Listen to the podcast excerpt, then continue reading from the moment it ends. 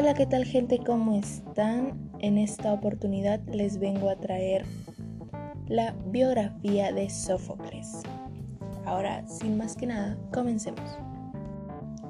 Sófocles era un poeta trágico griego, hijo de un rico armero llamado Sofilo.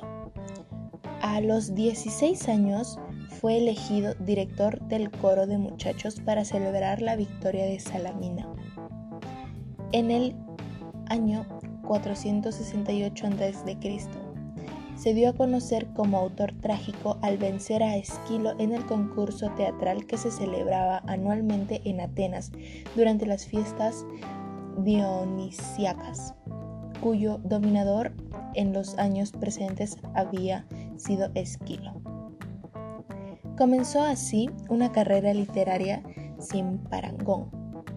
Sófocles llegó a escribir hasta 123 tragedias para los festivales, en los que se adjudicó, se estima, 24 victorias, frente a las 13 que había logrado Esquilo. Se convirtió en una figura importante en Atenas, y su larga vida coincidió con el momento máximo del esplendor de la ciudad. Sófocles era amigo de Heredoto y Pericles. No mostró demasiado interés por la política, pese a lo cual fue elegido dos veces estratego y participó en la expedición ateniense contra Samos en el año 440. Acontecimiento que recoge Plutarco en sus vidas paralelas.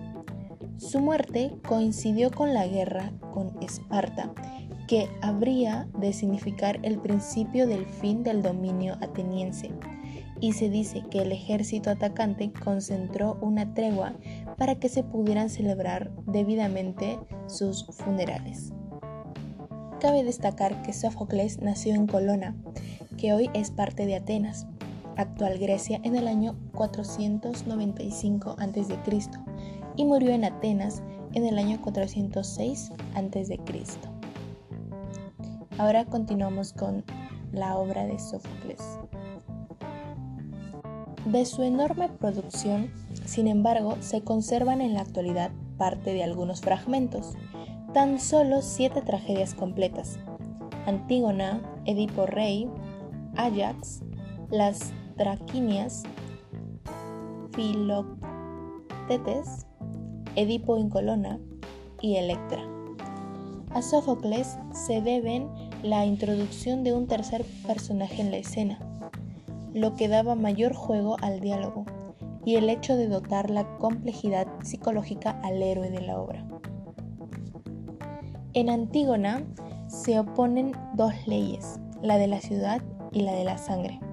Antígona quiere dar sepultura a su hermano muerto, que se había levantado contra la ciudad ante la oposición del tirano Creonte, a quien, al negarle sepultura, pretende dar ejemplo a la ciudad.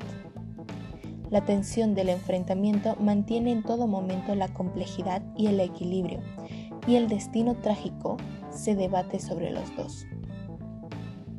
Ahora, en Edipo Rey es quizá la más célebre de sus tragedias, y así Aristóteles la consideraba en su poética como la más representativa y perfecta de las tragedias griegas, aquella en que el mecanismo catártico final alcanza su mayor clímax. También es una inmejorable muestra de la llamada ironía trágica, por la que las expresiones de los protagonistas adquieren un sentido distinto del que ellos pretenden.